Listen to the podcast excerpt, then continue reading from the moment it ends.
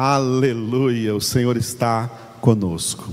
Na última parte da nossa congregação, nós vamos encerrar este pequeno parágrafo de três versículos que começamos ontem. Atos capítulo 15, versículos 19 até o 21. Nesses três versículos, os apóstolos reunidos em Jerusalém, com o bispo da igreja de Jerusalém, que não era um apóstolo, mas era um dos irmãos de Jesus, filho de Maria e José, que foi convertido no Pentecostes.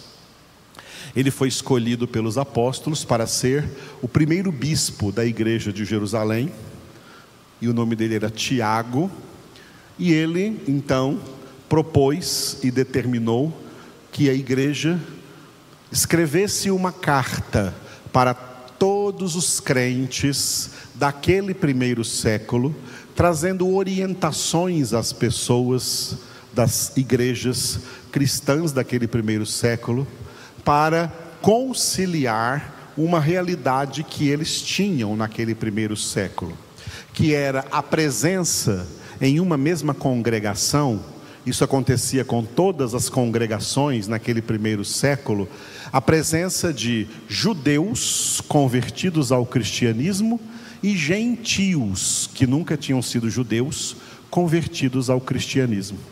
Ambos agora eram filhos de Deus, ambos eram cristãos, ambos tinham a mesma fé.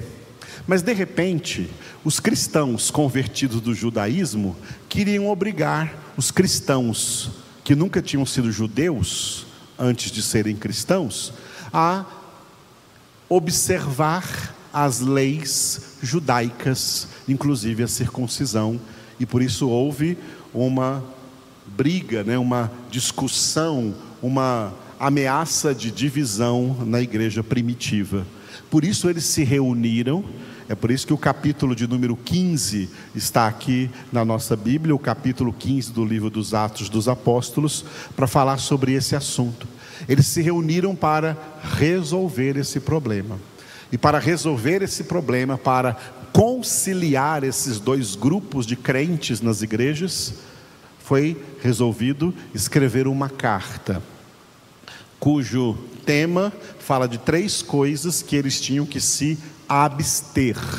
E nós falamos delas aí, dessas três coisas, pela manhã, porque estão no versículo 20. Mas vamos voltar a falar, porque a carta ainda vai aparecer na íntegra aqui no capítulo 15. Vamos falar dela nas nossas congregações. Hoje nós vamos ver o seguinte, o versículo de número 21. Porque o versículo 19 e 20 foi quando eles decidiram escrever essa carta. E no versículo 21, Tiago falou por que escrever. Qual o motivo pelo qual seria bom, e de fato foi bom, escrever essa chamada assim de carta conciliar, para fazer uma conciliação nas igrejas daquela época, tá? Então, por que escrever essa carta? Então, Tiago explicou isso, por que escrever essa carta? Ele explicou isso no versículo 21. Porque Moisés tem em cada cidade, desde tempos antigos, os que pregam nas sinagogas, onde é lido todos os sábados. Vamos repetir? Porque Moisés tem em cada cidade, desde tempos antigos, os que pregam nas sinagogas, onde é lido todos os sábados. Muito bem. Exatamente o que Tiago quis dizer, para depois vermos o que significa para nós hoje.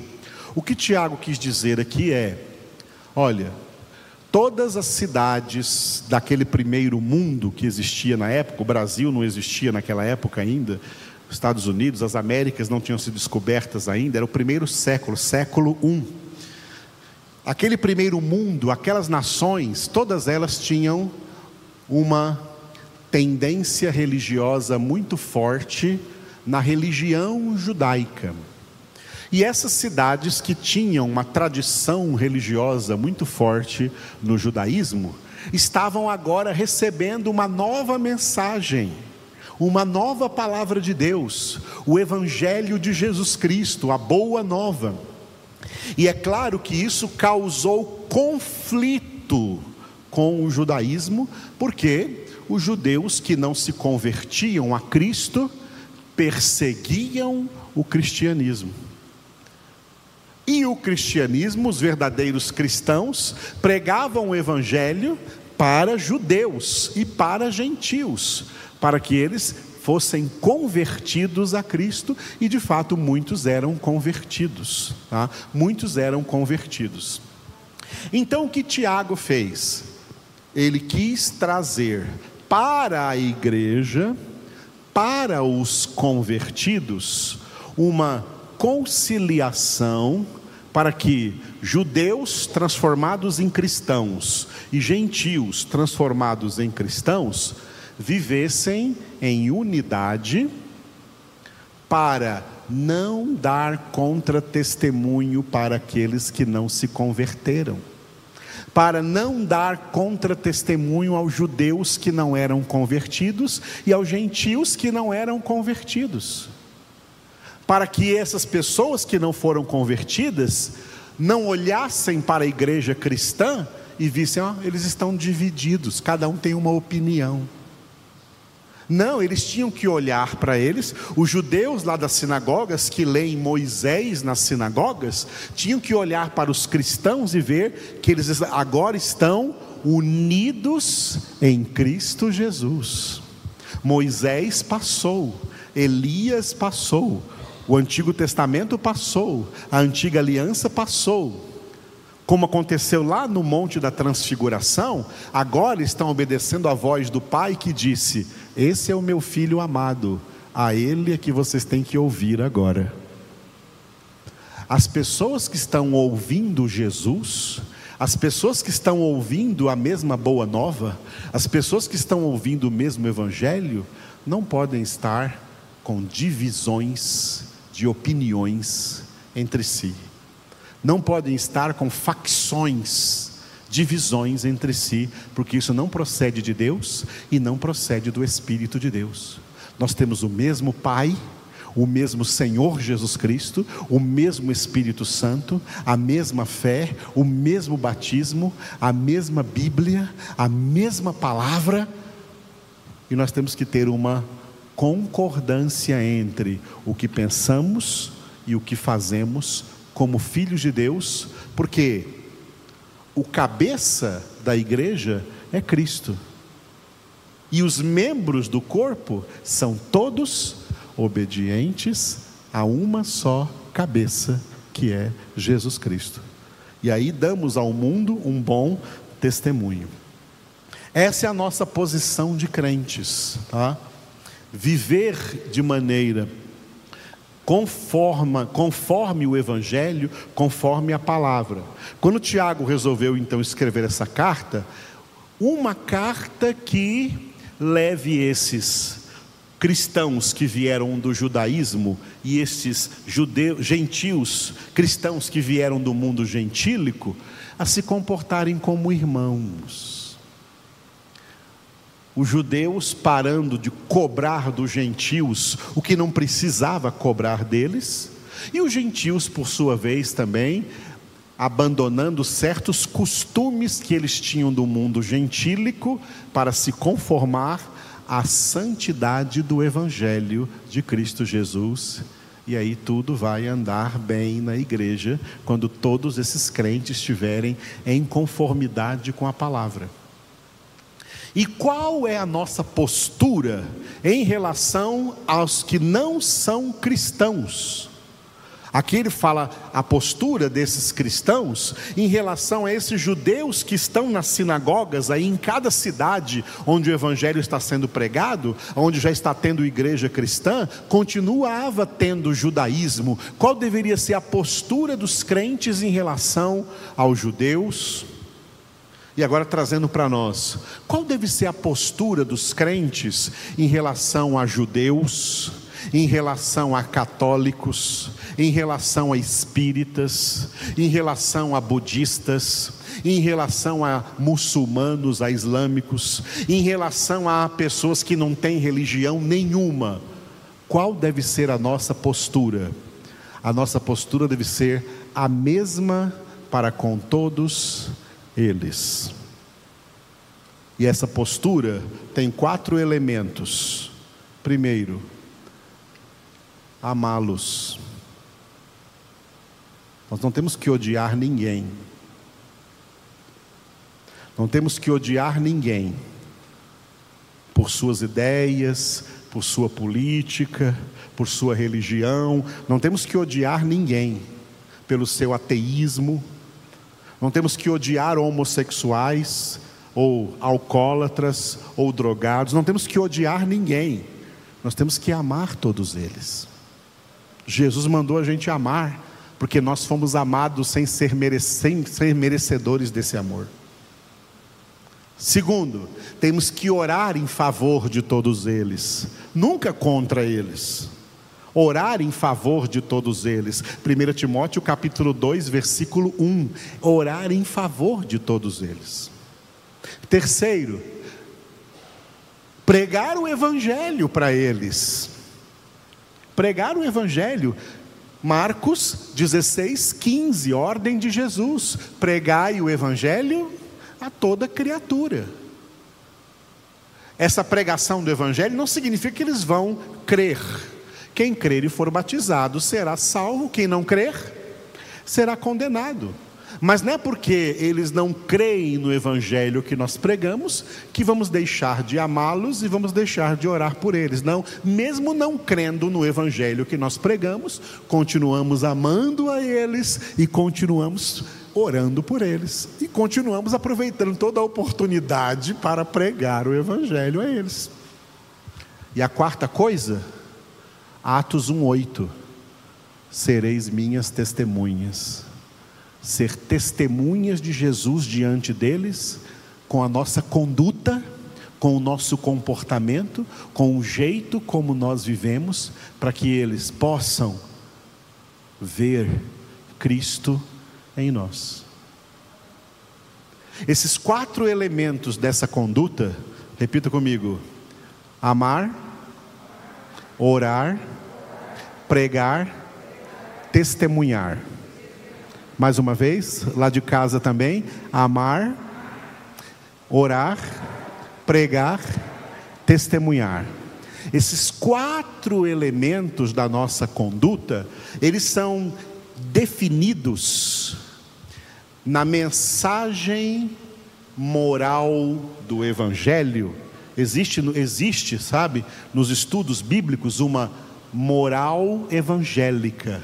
Qual é a moral evangélica? Dentro da moral evangélica, essa, esses quatro elementos da nossa conduta diante das pessoas que não são crentes é chamado de tolerância cristã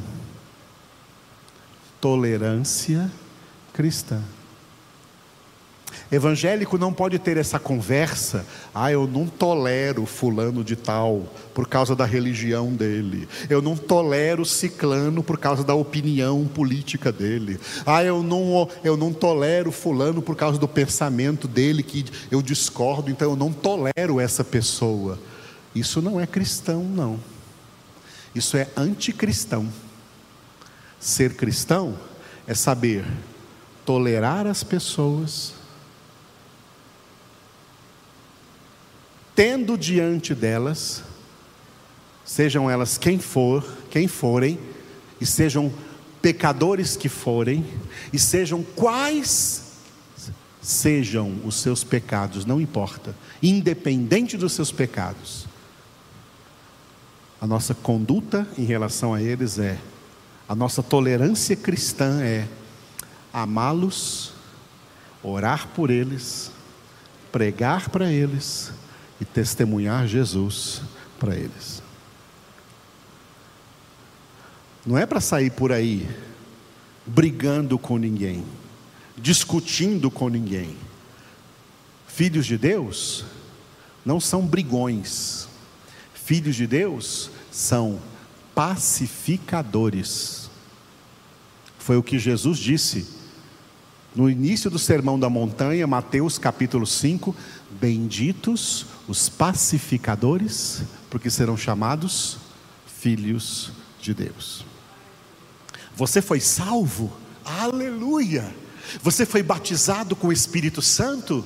Aleluia! Você conhece Jesus? Glória a Deus! Você tem o seu prazer na palavra e nela medita de dia e de noite? Aleluia! Você está se santificando para ver o Senhor? Aleluia! Mas nada disso faz de você uma pessoa para discriminar as outras, para odiar as outras, porque elas não foram agraciadas com essa mesma graça que você foi. Recebemos essa graça? Fomos, Deus foi gracioso para conosco sem merecermos, para nós também sermos graciosos para com as pessoas, mesmo que elas não mereçam. Aleluia. E isso sem jamais mudar a nossa posição espiritual, o nosso status espiritual em Cristo. Que você tenha liberdade de dizer para um pecador: olha, eu não concordo com o seu pecado, mas eu vou continuar amando você, vou continuar orando por você, tá? Em nome de Jesus.